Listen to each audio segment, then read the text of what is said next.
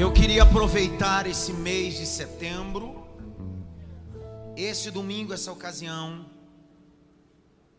para falar-lhes sobre o setembro amarelo, doenças psicossomáticas à luz do texto. Claro que minha abordagem essa manhã, essa noite, não será na perspectiva de psicólogo, psiquiatra ou psicanalista, que não é minha formação. Ainda que é uma das matérias e um dos segmentos, na minha opinião, mais importante que eu leciono na, no seminário, Psicologia Pastoral. Por ser um terapeuta familiar, entendo da importância do mesmo. Mas a minha abordagem não será essa. Minha abordagem será bíblica, teológica e profética. Outro mais, eu anunciei de manhã e eu queria reanunciar agora à noite com alguma alteração.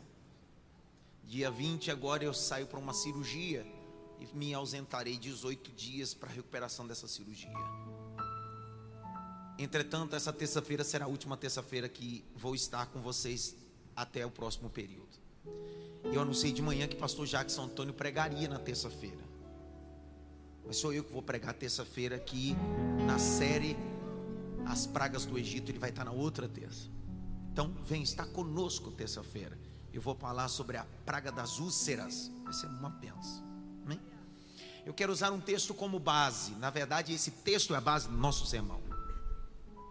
1 Reis, capítulo 19. 1 Reis, capítulo 19, versículo 1.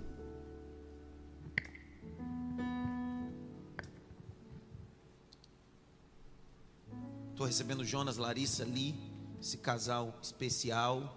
Deus abençoe vocês. Jonas foi na nossa caravana para Israel. Foi um presente de Deus. Eu e o Jonas temos uma história muito antiga, né, Jonas? Eu fui pregar em Porto Ferreira. Você lembra o ano, não? Eu fui pregar em 2007, em Porto Ferreira, num congresso. É um anfiteatro ali da cidade. E eu fui pregar e no final do culto, Deus me deu uma palavra para a vida dele. E Deus cumpriu essa palavra. Deus é bom. Lê para mim, Jaque. Acabe contou a Jezabel. Põe retorno aqui para mim. Eu não estou ouvindo a Jaque aqui. Põe ela aqui para mim, senão eu fico sem referência. Deve estar tá no, tá no PA, mas não está aqui. Vai. Acabe contou a Jezabel Isso. tudo que Elias havia feito e como havia matado todos os profetas à espada. Então Jezabel mandou um mensageiro a Elias para dizer-lhe: Que os deuses me castiguem se amanhã a estas horas eu não tiver feito com a sua vida o mesmo que você fez com a vida de cada um deles. Elias ficou com medo, levantou-se e, para salvar a vida, se foi e chegou a Berseba que pertence a Judá. E ali ele deixou o seu servo. Ele mesmo, porém, foi para o deserto, caminhando um dia inteiro. Por fim, sentou-se debaixo de um zimbro. Sentiu vontade de morrer e orou: Basta, Senhor, tira minha vida, porque eu não sou melhor do que os meus pais. Deitou-se e dormiu debaixo de um zimbro. E eis que o anjo tocou nele e lhe disse: Levante-se e coma. Elias olhou e viu, perto da sua cabeça, um pão assado sobre pedras em brasa e um jarro de água. Comeu, bebeu e tornou a dormir. O anjo do Senhor voltou, tocou nele e lhe disse: Levante-se e coma, porque a viagem será longa. Dê um toque pelo menos em três e diga para ele assim: Você não vai morrer, sua viagem é longa. Não, não, para, para, para. Porque do jeito que você falou, deu vontade de morrer. Teve gente que fez assim, ó. Jesus Cristo. Faz bonitinho, poxa vida. Faz direitinho. Uma palavra pode mudar a vida de uma pessoa. E você pode ser profeta e boca de Deus para a vida de alguém que está do seu lado aí. Está parecendo gente que não ri porque não tem dente. É só colocar a mão na frente. Nada pode impedir você de ser um instrumento de Deus na vida das pessoas. Então diga isso, pelo menos para quantas pessoas você puder. Diga para ele assim: você não vai morrer, sua caminhada é longa. Se você estiver do lado da sua sogra, também diga a mesma coisa. Não vai morrer, sua caminhada é longa.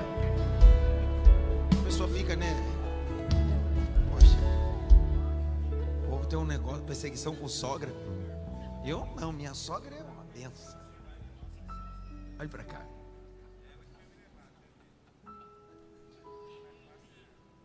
O homem é um ser psicossocial.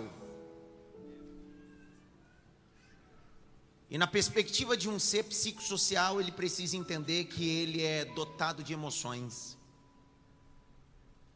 Não distintos como o animal, mas emoções.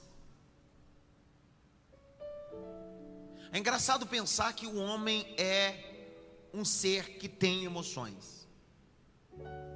Emoções não irracionais, mas emoções racionais. Se o homem é formado de corpo, alma e espírito, o corpo é o centro das sensações.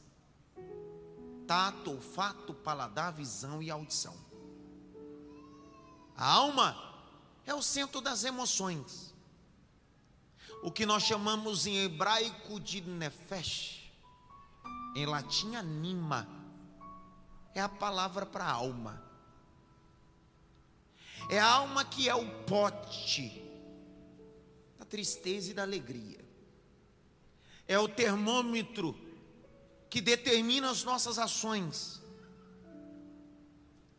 Estabelece o que nós chamamos de empatia. Um dos pais da psicanálise, Sigmund Freud, vai descrever que a alma sangra como o corpo sangra.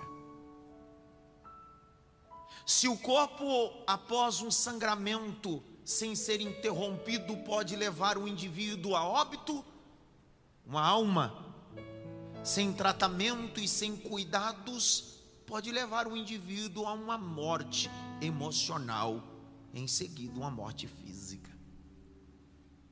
Eu sei que para alguns que me ouvem esta noite, na perspectiva religiosa, escutaram por muito tempo, isso é frescura. Você não tem conta para pagar. Vai fazer alguma coisa. Mas cada dia isso tem sido descortinado no entender religioso que existe sim doenças psicossomáticas. Os homens mais fortes da vida ou da Bíblia também passaram por crises existenciais. Estava tudo bem no corpo, mas a alma estava em frangalhos. Estava repartindo com a igreja pela manhã um testemunho pessoal meu. No final do ano passado, em uma consulta com o meu psiquiatra, Dr. Brás, ele me fez um apontamento. Ele disse: Você está com uma síndrome do esgotamento, burnout. Depois da pandemia, quando estoura a pandemia, em 2020, março, eu começo a trabalhar de forma excessiva, absurda, tendo que conciliar o seminário, a escola, editora, igreja, esposa, famílias, eu mesmo e tantas outras coisas. Lembro-me que naquela feita retomei minhas atividades, estando afastado em uma cirurgia com pontos. Tive os meus pontos rompidos, febres excessivas no exercício do meu trabalho. De 2020 para cá, trabalhei muito, muito, muito. Só que no final do ano passado, só minha esposa, alguns pastores de perto, coordenadora do instituto, da escola. Eu me lembro que cheguei para minha irmã e disse: O doutor me deu um atestado. Eu brinquei com o atestado dizendo: se eu me afastar, desmorona tudo. Quando é que eu percebi que estava caminhando para uma síndrome do esgotamento? Meu corpo estava tudo bem, mas a minha alma não estava bem. Quando um belo dia acordei e não senti vontade de ir da aula, não senti vontade de vir para o escritório. Acordei com um nível de criatividade lá na reserva da reserva. Eu disse: nunca me aconteceu isso. Descobri naquele dia que nós, na pós-modernidade, estamos vivendo uma crise a crise de sempre olhar a necessidade dos outros e nos esquecemos. Percebeu? Que hoje a primeira coisa quando você acorda é olhar a vida alheia. Você já acorda e a primeira coisa que você pega é o seu para ver o Instagram e a vida dos outros.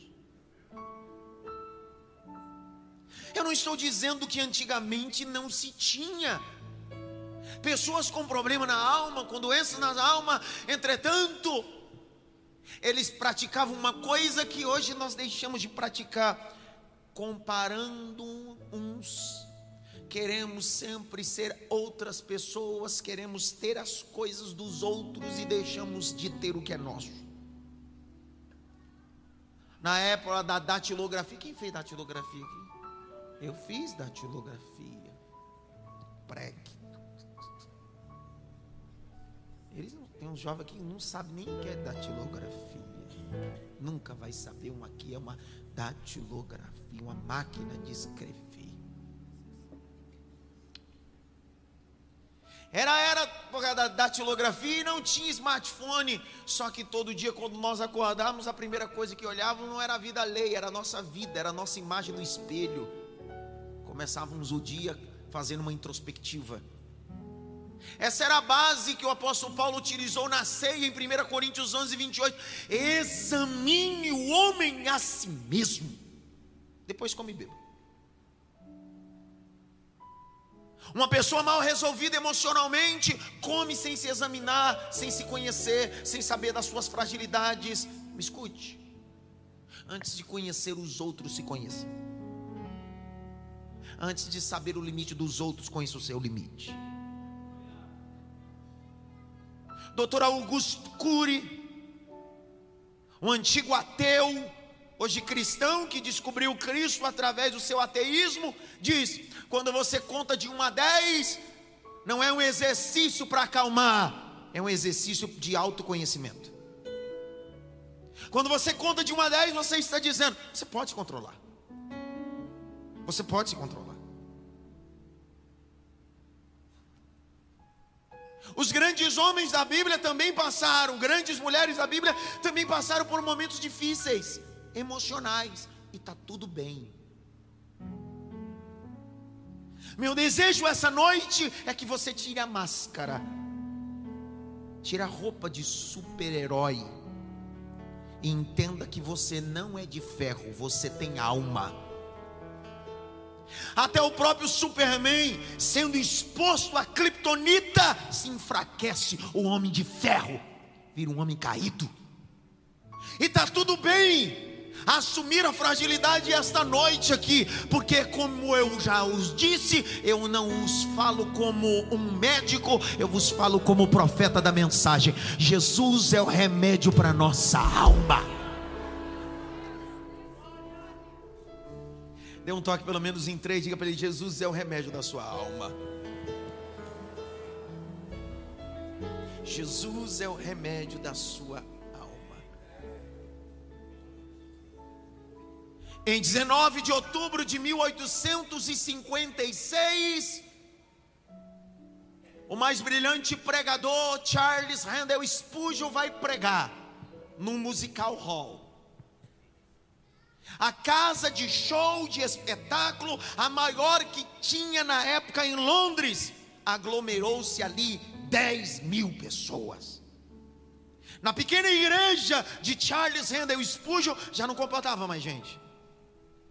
Era 19 de outubro de 1856.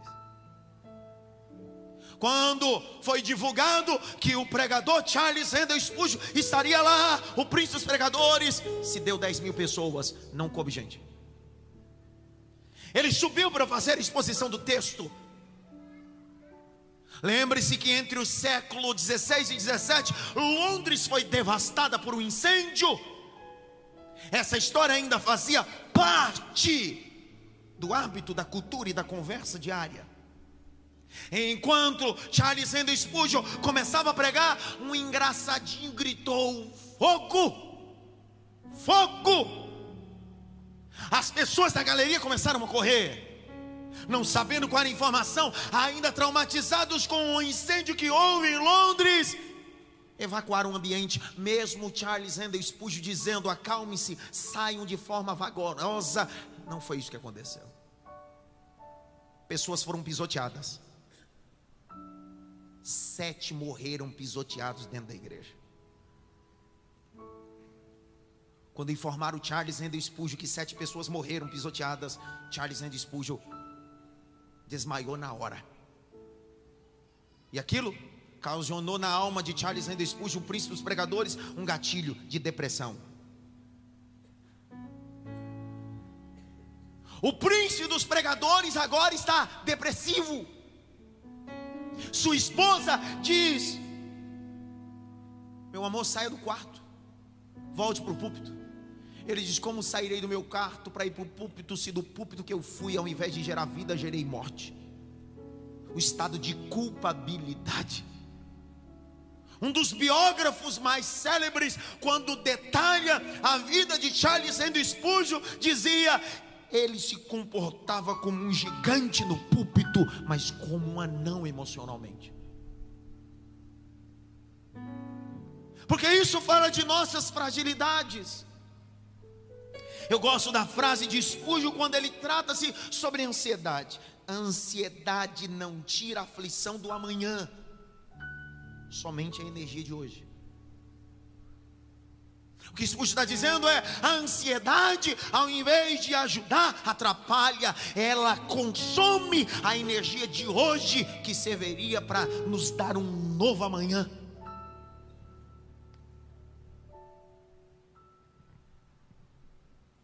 Se depressão é excesso de passado, estresse é excesso de presente, ansiedade é excesso de futuro. Tudo que é demais, quando eu não consigo administrar, eu crio problemas. Por isso que eu vos convido essa noite, lance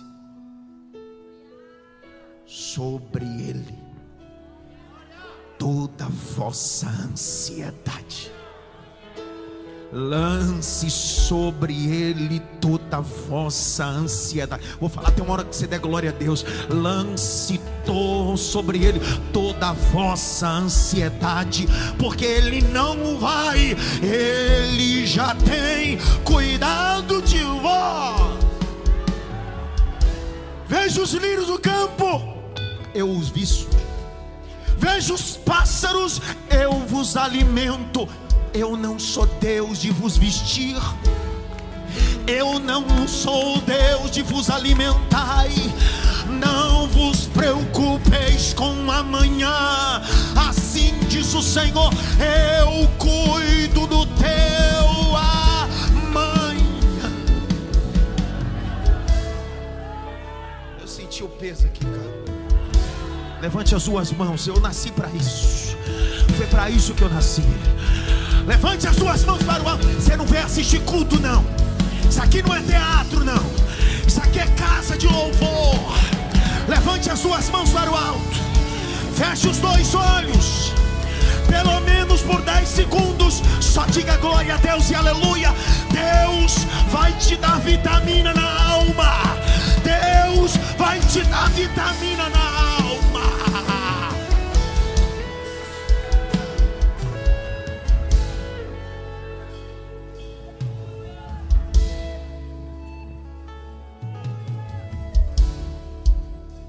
Grandes homens da Bíblia também tiveram dias difíceis. Emocionalmente. Quem aqui não se lembra de Ana, mãe de Samuel? Filho gerado em dias difíceis da alma. Quando você se debruça o texto de 1 Samuel, capítulo 1, está escrito assim: e de ano em ano ela subia. E um dia, ela já não tem mais palavra, porque quando você está em uma crise, você não consegue mais falar. eu havia passado por uma, um procedimento cirúrgico. Eu já tinha uns 12, 13 dias afastado das minhas atividades. Eu sou como um leão enjaulado. Você quer me matar e me deixar preso. Então eu tinha, fiquei recluso 12 dias. E um dia eu acordei de madrugada com minha esposa. E eu, com um ponto, havia me dado seroma na minha cirurgia. E com o seroma estava vazando muito. E eu falei, agora eu vou conseguir voltar a fazer minhas atividades. Eu tive uma crise de ansiedade, sensação de morte. A palavra ansiedade é uma palavra grega, turbazo, estado de estrangulamento. Quem já teve uma crise de ansiedade, ou tem e não terá mais a partir de hoje, porque eu vim anunciar o Evangelho. Porque o mesmo Deus que cura câncer é o Deus que cura AIDS. É o Deus que dá vista cego, é o Deus que dá autoridade ao mundo falar, e é o Deus que cura depressão, borderline, síndrome do pânico. Será que tem alguém que recebe essa palavra? Deus cura. Eu não desmereço o cardiologista, mas o meu Deus criou o coração. Eu não desmereço um pneumatologista, mas Deus criou os pulmões. Eu não desmereço um neuro, mas foi Deus que criou o cérebro. Eu não desmereço um psiquiatra, um psicólogo, um psicanalista, mas foi o meu Deus que soprou sobre o homem o fôlego de vida, ele deu alma.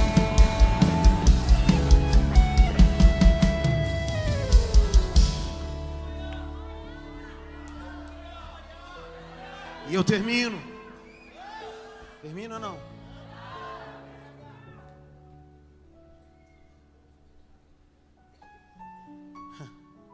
A Ana está mal na alma.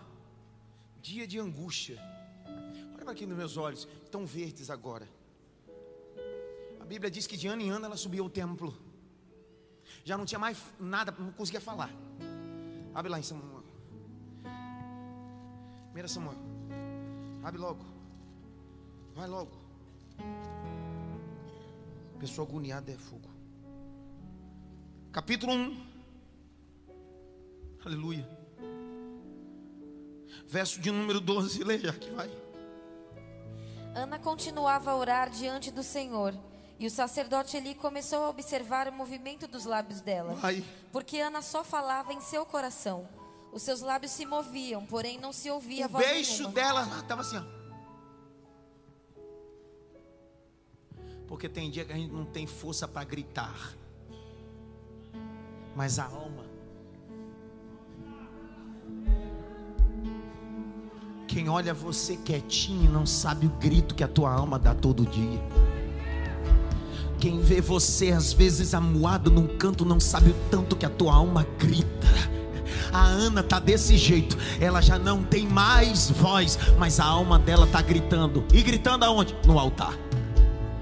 Lê já que vai, que vai ler. lê. Por isso ele pensou que ela estava embriagada e lhe disse: Até quando você vai ficar embriagada? Trate de ficar longe do vinho. Porém, Ana respondeu: O que que ela respondeu? Não, meu senhor. Eu sou uma mulher angustiada de espírito. Não bebi vinho bebida forte. Apenas estava derramando a minha alma. Ela tava o quê? Derramando a alma dela. Ela tava fazendo o quê? Derramando a alma dela. Ela está dizendo: a minha alma está em frangalho, mas eu sei aonde eu coloco as minhas emoções. As minhas emoções estão nos. Meu Deus do céu, lê o verso 17, Jaque. Lê alto, vai. Então ele disse: paz e que o Deus de Israel lhe conceda o que você pediu. Lê de novo. Vá em paz e que o Deus de Israel lhe conceda o que você pediu. Será que tem alguém para pegar essa palavra assim, ó? Você entrou hoje aqui com a tua alma em frangalhos, veio se derramar no altar, mas eu tomo uma mensagem para dizer: vai em paz, vai Eu vou diante de ti, endireitando os caminhos tortuosos. Eu sou o Senhor, tua alma.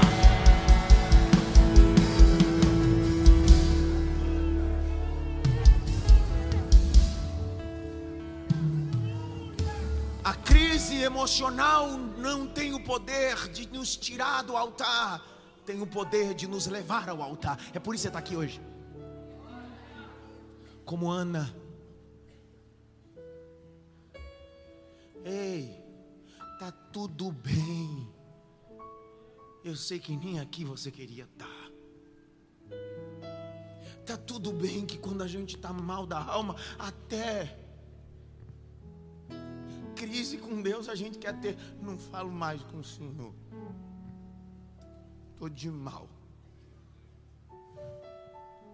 Aí ele diz: Eu conheço tua alma. Por que te abates, ó minha alma? Espera em Deus, porque ainda o louvaremos. Por que te abates, ó minha alma? Espera em Deus, porque ainda te louvaremos. Porque te abates, ó minha alma. Espera em Deus, porque ainda te louvaremos. Você não é forte, você é dependente dEle. Vou de novo. Você não é forte, você depende dEle. Quando penso que estou fraco, aí que estou forte, porque passo a depender dEle. Pega na mão de alguém, meu Deus. Pega na mão de alguém e diga para ele assim: tá tudo bem. Tá tudo bem. Tá tudo bem. Tá tudo bem. Tá tudo bem. Pastor, mas o vento está soprando, tá tudo bem. Pastor, tem tempestade, tá tudo bem. Desceu aqui a palavra. Por que que tá tudo bem?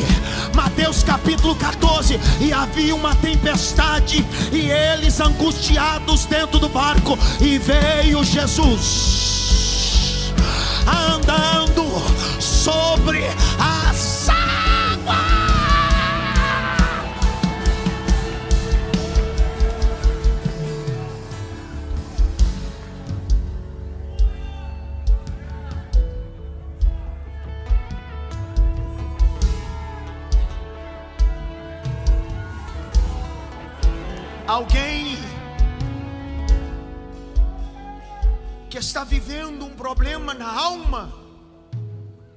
não consegue avançar.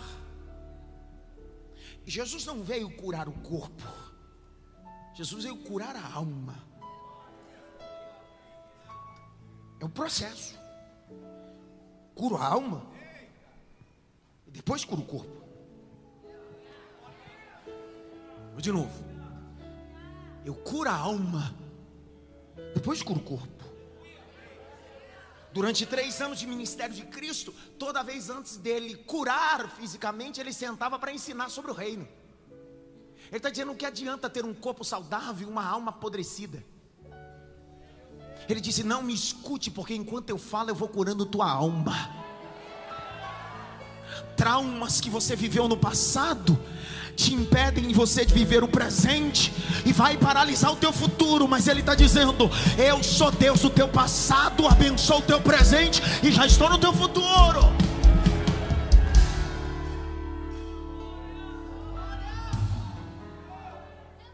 Não há cura se não tiver exposição, mas expõe a ferida para quem pode ter remédio.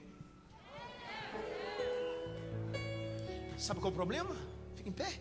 Fica em pé, dê aquele glória que está engasgado. Isso, ei.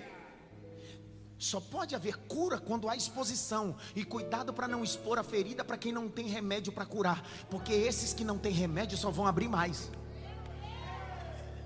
Só que aquele que está vindo a meio-dia, opa, era para você ter dado glória. A Bíblia diz que meio-dia Jesus chegou num poço. Ele sentou no poço, João capítulo 4, cruzou as pernas e olhou para os discípulos assim: Vão todo mundo comprar pão porque eu quero ficar sozinho. Aí todo mundo foi. Aí a Bíblia diz bem assim: E veio uma mulher com um cântaro de água. O problema não era com o cântaro, o problema não era no poço, o problema que ela tinha não era no corpo, o problema dela era na alma. E Jesus sabia, e Jesus estava dizendo: Vou expor, porque só eu tenho remédio para curar a tua alma. Vou expor, porque só eu tenho remédio para curar a tua alma. Jesus olhou para a mulher. E ao invés de falar outra coisa, ele vai na ferida, porque só aquele que cura pode abrir feridas. Ele olhou e disse assim: Aonde está teu marido? Ele sabia que ela não tinha marido. Ele sabia que ela vivia um problema nessa área. Ela disse: Eu não tenho marido. Ele disse: Ei, eu sei que você não tem marido. Tiveste cinco e o que você dá agora não é teu.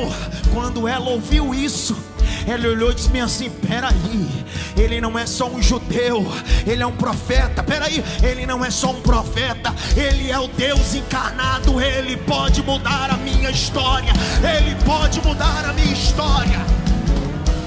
Quando terminou o diálogo daquela mulher com Jesus, Jesus disse: Mulher, se tu beber da água que eu te der, nunca mais Bíblia diz que ela chegou meio-dia com um cântaro para tirar água do poço. No final da terapia com Jesus, ela esqueceu o cântaro, voltou para casa sem cântaro, mas com a alma cheia. Com a alma cheia. Com a alma cheia. Pega na mão do irmão da direita, da esquerda. Levanta a mão dele para o alto, Pai. Levanta a mão dele para o alto. A tua alma está recebendo dopamina. A tua alma está recebendo dopamina. Recebe dopamina do céu. Recebe dopamina do céu.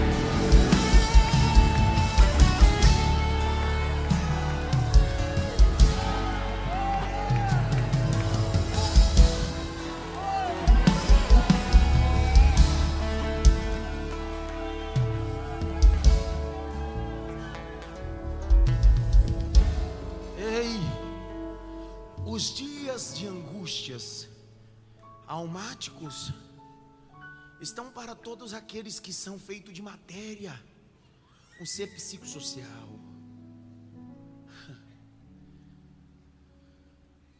Tá tudo bem. Tá tudo bem. Tá tudo bem. Problema nosso é que a gente quer ser forte sempre.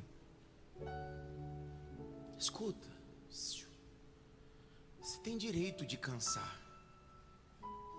Você não tem direito de parar. Tá tudo bem. Você tem direito de cansar. Não tem direito de parar. Martin Luther King Jr., pastor batista, advogado, machou pelo direito do negro até o espelho d'água. Fez o discurso mais célebre de todo o tempo. I have a dream. Eu tenho um sonho. Um dia perguntaram para Martin Luther King Jr. como fazer para chegar ao destino. Resposta dele: Você tem quatro maneiras de chegar a esse destino: voando, correndo, andando ou rastejando. É claro que todo mundo quer chegar nos seus destinos voando, outros correndo, outros andando, mas poucos rastejando. Sabe o que Martin Luther King estava dizendo? Não se preocupe com a velocidade. Se preocupe que você chega. Nem todo dia você vai estar pronto para correr, mas nem que seja rastejando. Tu chega. Tem dia que você rasteja esse casamento, mas tu chega. Tem dia que você rasteja essa vida econômica, mas tu chega. Tem dia que emocionalmente você diz: Eu vou parar, Senhor, tira a minha vida. Mas por favor, não para. Cansa sim, mas rasteja. Olha para o alvo, vai rastejando, mas hoje você rasteja, amanhã você anda, depois de amanhã você corre, e logo, logo você está voando nas asas do Espírito Santo de Deus. Elias, quem é você, Elias? Eu sou um profeta. Que profeta, Elias? Eu sou tisbita. O que, que você fez? Eu orei, a chuva não caiu. Eu orei, a chuva voltou a cair. Eu orei, fogo caiu do céu. Eu sou o cara do momento, mas eu sou um homem que tem alma. É o Elias aqui. Eu não quero falar sobre o Elias do Carmelo que o fogo cai. É lindo isso. Eu não quero falar do Elias que meteu o dedo na cara de Acabe. É lindo. Eu estou falando do Elias que tem sentimento. Sabe quando eu percebi que às vezes existem ovelhas e pessoas que nos usam? Quando eu estava voltando dessa cirurgia, eu voltei e me lembro, eu fiz uma ceia e estava impossibilitado de ficar em pé e me assentei, os obreiros comigo e eu, o pastor Alisson pregou, não foi isso? E eu só fiz a ministração da ceia. Eu fiquei alguns minutos em pé e comecei a passar muito mal. Cada cirurgia ainda. Quando eu me assentei, uma mulher veio na igreja e disse bem assim: Eu preciso que o pastor Atos fale comigo. E eu estava vomitando, havia uma parede de obreiros, eu estava vomitando, estava passando mal. Aí o pastor Alessandro disse: Lembra disso, Alessandro? Ele não pode lhe atender, ele está passando mal. E olha a fala dela. Eu vou esperar ele terminar de vomitar para que ele possa me atender.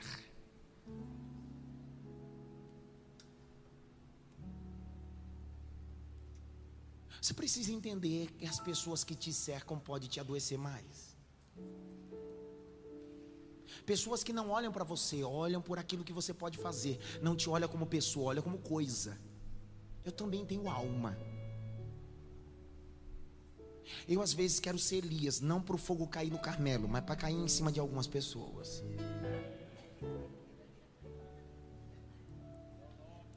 E está tudo bem eu pensar assim, porque eu continuo sendo de carne e osso tem emoções. Neider, às vezes tenho vontade de fazer igual os discípulos. Um dia os samaritanos não deixaram o evangelho entrar. Os discípulos, os caras que andavam com eu não eu não vi Jesus ainda. Os caras andavam com Jesus.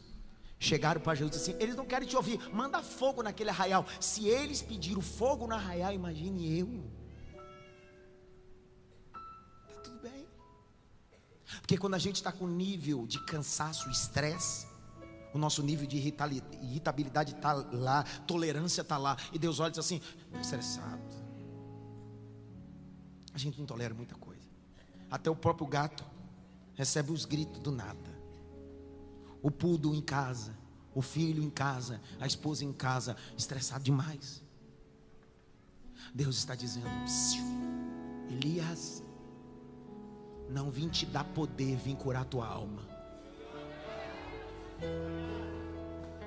Não é noite de receber poder, é noite de receber cura na alma.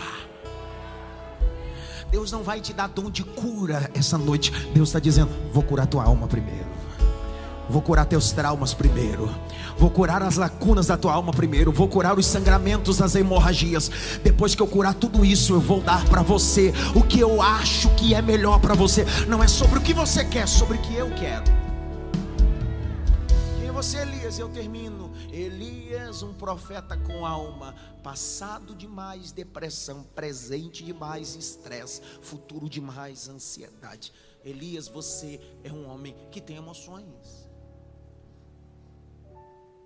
Abra comigo, por favor, Tiago, capítulo 5, verso 17, e eu finalizo essa mensagem. 5,17. Leia aí, Jaque, por favor. Elias era homem semelhante a nós, sujeito aos mesmos sentimentos. Opa! Estão aqui não? Estão ou não? Estão ou não, pastor? Você ouviu isso aí? Grite bem alto. Elias. Não, não, fala, de... fala direitinho. Faz direito. Diz mesmo. Elias. Elias é um homem que ora e fogo cai do céu. Elias é um homem que diz que vai, não vai chover e não chove. Só que Elias também é um homem de sentimentos. Só que você não deu, você não deu um glória até agora. Estou olhando para você, não deu um aleluia até agora. Isso. O homem, o profeta Elias, também é homem de sentimentos. Só que mesmo com os sentimentos difíceis, olha a palavra em seguida. Lê, Jaque e orou. Fez o que, Jaque? Orou. Fez o que, Jaque? Orou com fervor. Ele está dizendo assim: às vezes a minha alma está em frangalho, mas eu conheço a chave que pode mudar a. Eu vou orar. Clame a mim, responder-te-ei, e anunciar-te-ei coisas grandes, firmes, ocultas, que não sabe. Quando Elias escutou a ameaça de Jezabel, a perseguição gerou nele frustração, desânimo, abaixa, um, um autocomiseração, com autoestima baixa, ele começa a ser sabotado, vai sabotando-se. O profeta vivendo a autossabotagem. Para com isso.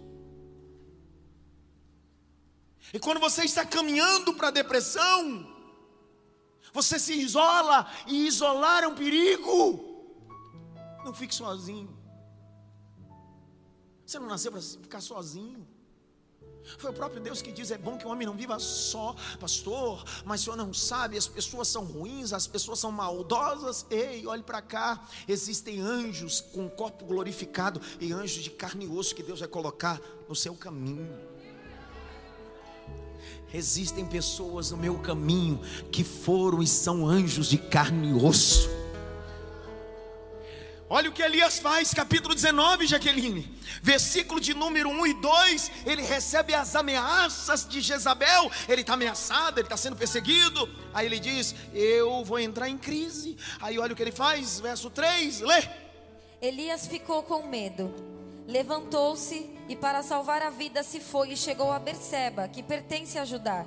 E ali ele deixou o seu servo. Presta atenção, ele deixa o servo, que é a continuidade do seu ministério profético. Ei, Elias não é para abortar o ministério, é para você levar. Só que Elias está vivendo uma perseguição, e isso está gerando em Elias rupturas que não é para viver, coisas que não é para acontecer, pessoas que são tiradas sem necessidade. Ele diz: fica aí, e ele vai entrar para onde? Verso subsequente, leia aqui.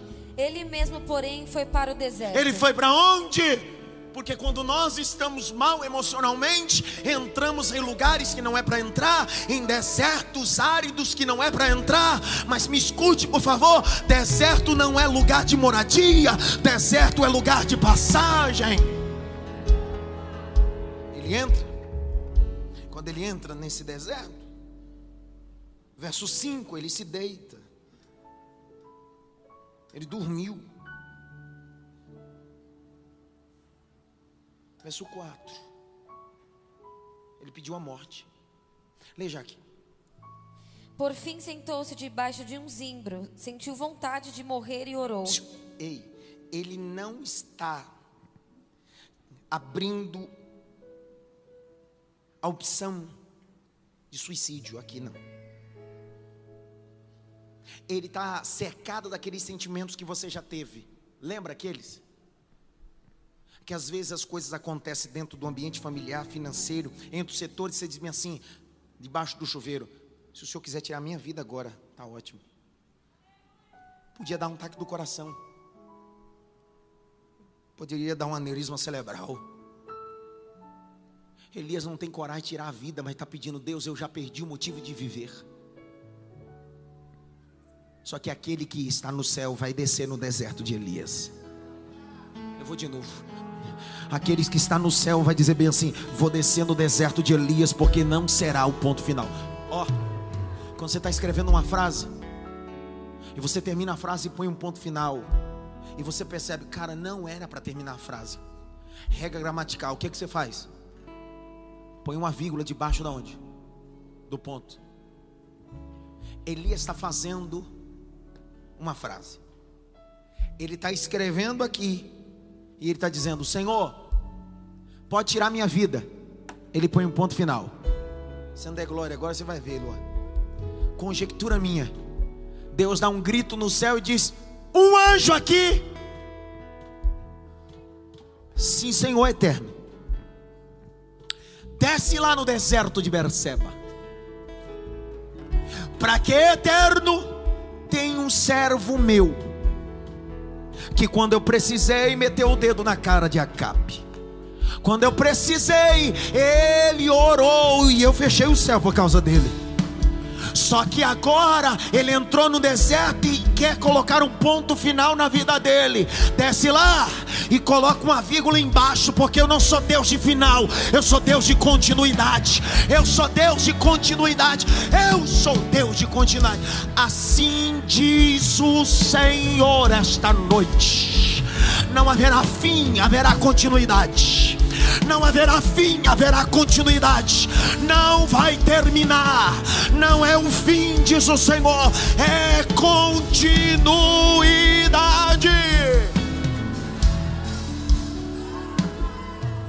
No latim, no latim, quando você escreve uma frase no latim, uma palavra que trata-se do campo verbal, verbete, linguístico do latim, quando você escreve o fulano de tal caiu, porém se levantou. Essa frase tem uma palavra em latim, porém.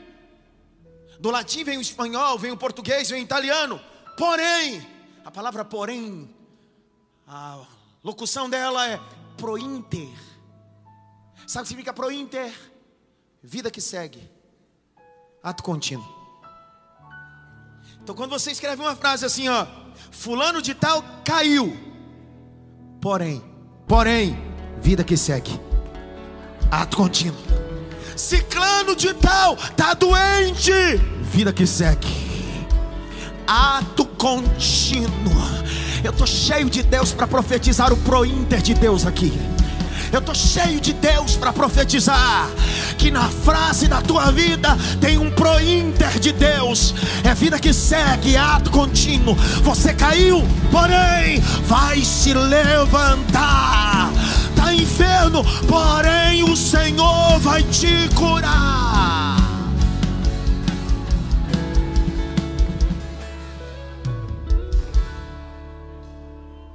Quando nós estamos em um momento depressivo, temos a facilidade de conjugar o verbo no presente, porque achamos que a nossa vida está resumida no que nós estamos vivendo agora. Só que Deus está dizendo: o que você está vivendo agora não define o seu futuro. Agostinho de Hipona, um dos pais da igreja, morreu no ano 430, na era cristã. A era patrística, que durou do ano 200 ao ano 700, Agostinho de Hipona foi o primeiro filósofo da igreja, o segundo filósofo mais importante, Tomás de Aquino, século 13. Agostinho de Hipona dizia: não existe passado, não existe presente, não existe futuro. Alguém perguntou: como não existe? Ele disse: não, não, não existe. Existe o passado no presente, o presente no presente e o futuro no presente. Quando Agostinho de Hipona disse isso, os seus filhos disseram: Mestre, não entendemos. Se não existe passado, presente e futuro, se existe o passado no presente, o presente no presente e o futuro no presente, então é tudo presente? Ele disse sim. Como assim tudo é presente? Porque o que passou, não dá para arrumar mais. E o que não viveu, ainda dá para se viver. Mas tudo vai depender do seu presente de hoje. Deus está dizendo: ei, o que passou, passou, o que virá, virá, mas eu viro a chave no dia chamado hoje, presente. Vou de novo. Deus está dizendo: o que passou, passou, o que virá, virá, mas eu viro a chave da labaracancho revarácia. Eu viro a chave da tua história chamado hoje. É no teu presente que eu faço o teu futuro. Conjuga o verbo no presente. Olha lá o verso 4, já que lê. Basta, Senhor, tire a minha vida, porque eu não sou melhor do que os meus pais. Deitou-se e dormiu debaixo de um zimbro. E eis que um anjo tocou nele e lhe disse: Levante-se e coma. Para, ele disse basta. Conjugou o verbo no presente. Só que o anjo está descendo e está dizendo: Eu vim tocar em você. Eu vim tocar em você. Eu vim tocar em você. Eu vim tocar em você só tocar, não, não, não. Eu trouxe pão quentinho para você, trouxe água para você, porque come, bebe. Olha o capítulo 19, versos 6 e 7, lê aí, Jaque. Elias olhou e viu, perto da sua cabeça, um pão assado sobre pedras, em brasa e um jarro de água. Comeu, bebeu e tornou a dormir. Sete. O anjo do Senhor voltou tocou nele e lhe disse: Levante-se e coma, porque a viagem será longa. A viagem será longa. Você não morre nesse deserto. Você não cai nesse deserto. Você sai desse deserto. Será que tem alguém que prega comigo aqui? Será que tem alguém que sente o peso da mensagem? Sai desse deserto, sai desse deserto, sai.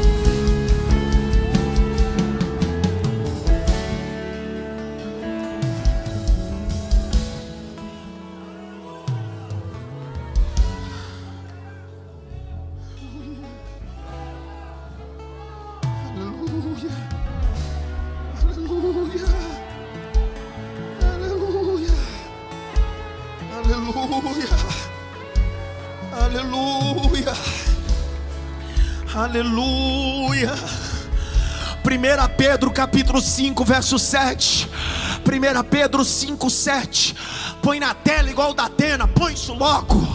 Lance sobre ele todas as suas ansiedades, porque ele cuida de vocês.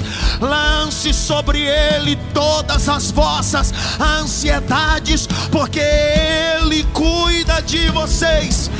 Filipenses, Filipenses capítulo 4, verso 9, põe na tela. Filipenses 4, 9, leia, Jaqueline. O que também aprenderam, receberam e ouviram de mim, e o que viram em mim, isso ponham em prática, e o Deus da paz estará com vocês. O Deus da paz estará com vocês. Lê de novo.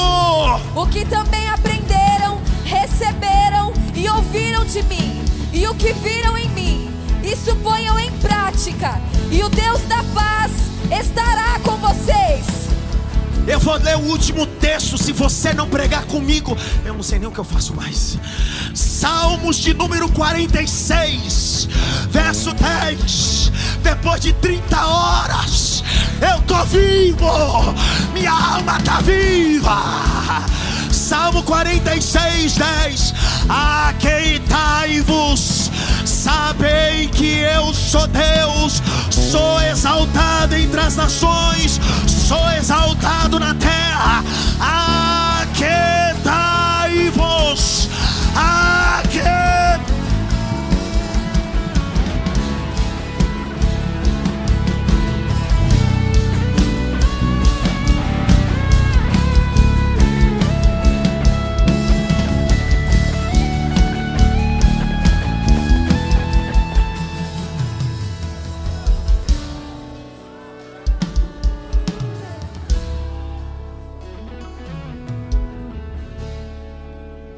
Ele se deitou aonde? Debaixo de onde? O zimbro.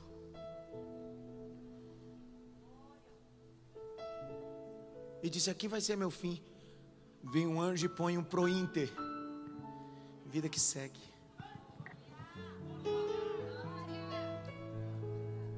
Pão é para quem está em fome. Água é para quem tem sede. Bebe água fresca no deserto, Elias. No deserto não tem água, mas o Deus do deserto manda água. Ana Paula, era para você ter dado glória também. No deserto não nasce trigo, mas eu sou o pão vivo que desci do céu. Come pão, bebe água. Come pão, bebe água.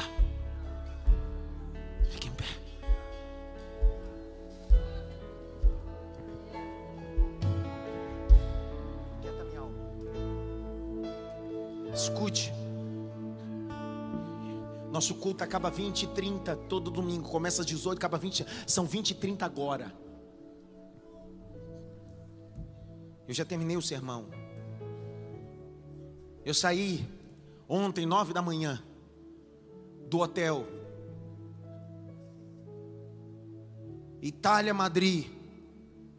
Dez horas em Madrid, uma conexão. Cheguei hoje seis da manhã. Batizei 60 pessoas de manhã, preguei de manhã, não fui para casa, estou aqui. E poderia ter deixado para um pregador, um pastor auxiliar pregar, que pregaria igual melhor do que eu. Só que eu decidi repartir essa mensagem com vocês hoje. Se tem alguém que queria estar em casa, era eu. Mas eu fiz igual Ana. Eu vim para o altar. E vim repartir do que Deus tem me dado a vocês. Só que me escute. Tem gente essa noite aqui que está debaixo de um zimbro. E está como Elias pedindo a morte. Chega, não aguento mais. Não aguento, estou no meu limite. Ei, olhe para cá. E tá tudo bem assumir que a gente tem limite. Para, você não é Deus. Ei, você não é. Para, tira isso da sua cabeça. Você não é Deus. O único que não tem limite é Deus. Você tem limite. E às vezes você quer uma beceba, um deserto, um zimbro, pastorzão, e a gente deita assim. Chega. Só que me permita usar uma figura de linguagem. Eu vim como um anjo de Deus enviado no teu deserto. Vim para cutucar você e trazer pão, água e dizer para você: Let's go.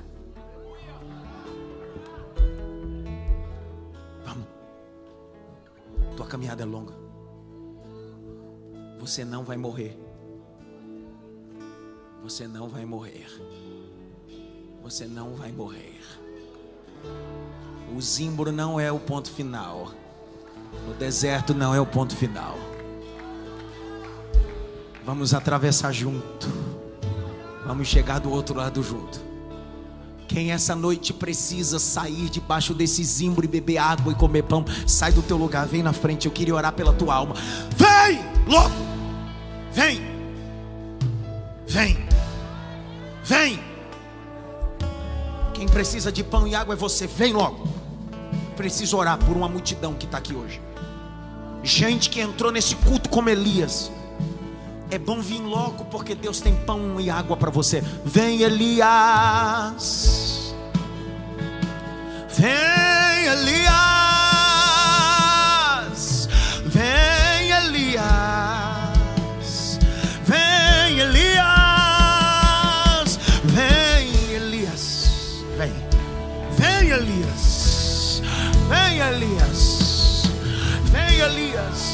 Pastor, estou desanimado com meu casamento.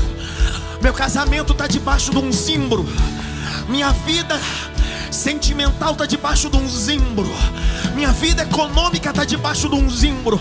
Pastor, minha saúde está debaixo de um zimbro. Assim diz o Senhor: se tiveres coragem de sair daí e vir para o altar eu coloco uma vírgula debaixo desse ponto final, a tua história continua. Eu sou Deus de pão, sou Deus de Me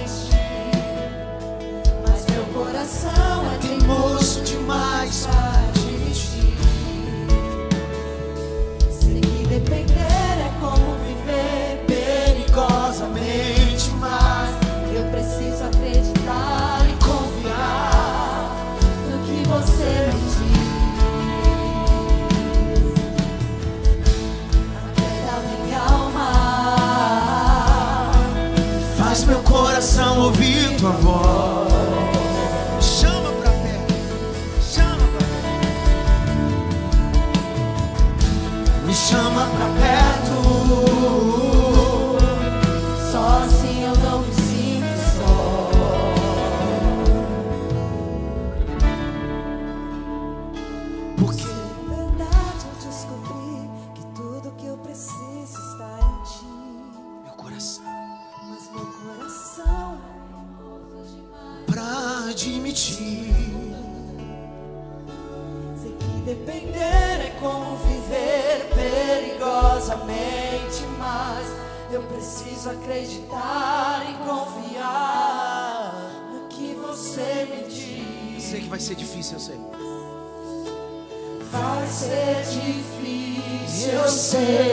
Sei. Largar tudo por você.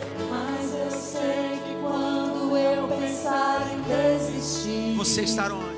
você estará ao meu lado, me segurando, me assegurando de que tudo vai ficar bem. Tudo. Tudo vai ficar bem. E se eu cair? E se eu cair, a tua mão me levantará. E se eu? E se eu chorar, toda lágrima você enxugará. E se eu cair? E se eu cair, a tua mão me levantará. E se eu chorar,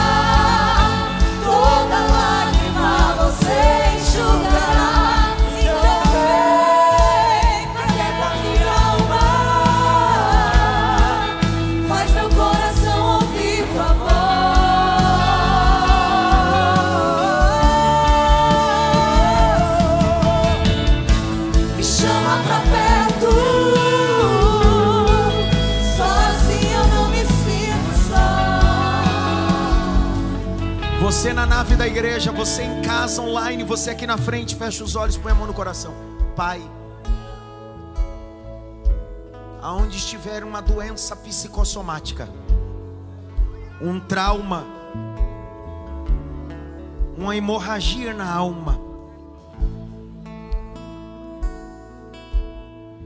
o Deus que cura coração, pulmão, é o Deus que cura a alma borderline, bipolaridade, burnout, depressão, ansiedade, autossabotagem, pistofobia, entre outras síndromes. No nome de Jesus, receba a cura de Deus para sua alma.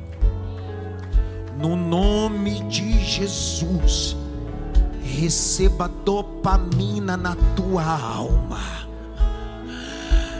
Receba dopamina na tua alma. Deus tem alegria para tua alma. O Senhor tem vida e vida em abundância.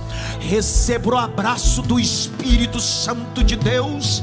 Receba o abraço do recomeço. Receba o abraço de uma nova história. Mãe, pai, homem, mulher, jovem. Receba o abraço do recomeço de Deus.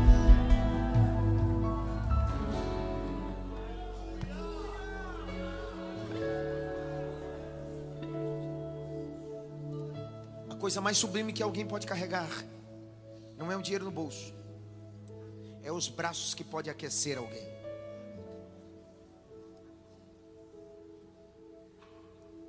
Os psicólogos vão dizer que o abraço faz parte de um tratamento psicológico. O remédio às vezes está em um abraço. Quando José olha os seus irmãos que haviam vendido, depois de se adentrar e chorar de forma angustiante, ele sai e abraça os seus irmãos. Aquilo é o remédio. Quando o filho pródigo está voltando, o pai vai ao encontro dele e dá para ele o que? O remédio, chamado abraço. Quando Paulo para o sermão na cidade de Troade, quando o menino cai da janela, Paulo diz: Eu vou dar um remédio para ele. Um abraço. Quando você vai em um culto fúnebre, o teu dinheiro não serve lá. Teus networks não servem lá. Se é um pai de família que morreu, a senhora dele está lá. E sabe o que você leva para ele? Para ela? Um abraço. Termino meu sermão fazendo isso depois do benção apostólica. O remédio que você precisa está em você. Que você pode dar para outras pessoas. Dê um abraço pelo menos em cinco pessoas. Diga para ele assim: Que Deus te guarde. Ore com ele. Abrace ele. Diga para ele: Receba vitamina da sua alma. Isso. Faça isso. Você não vai parar. Você não vai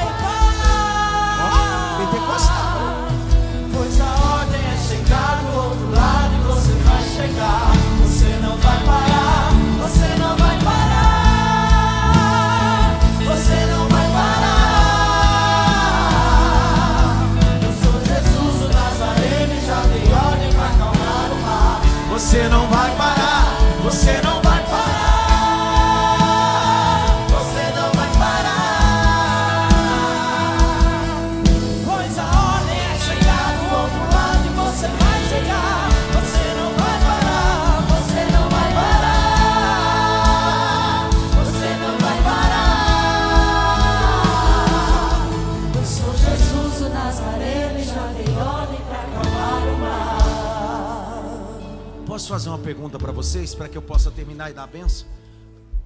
Valeu a pena estar esse domingo aqui ou não?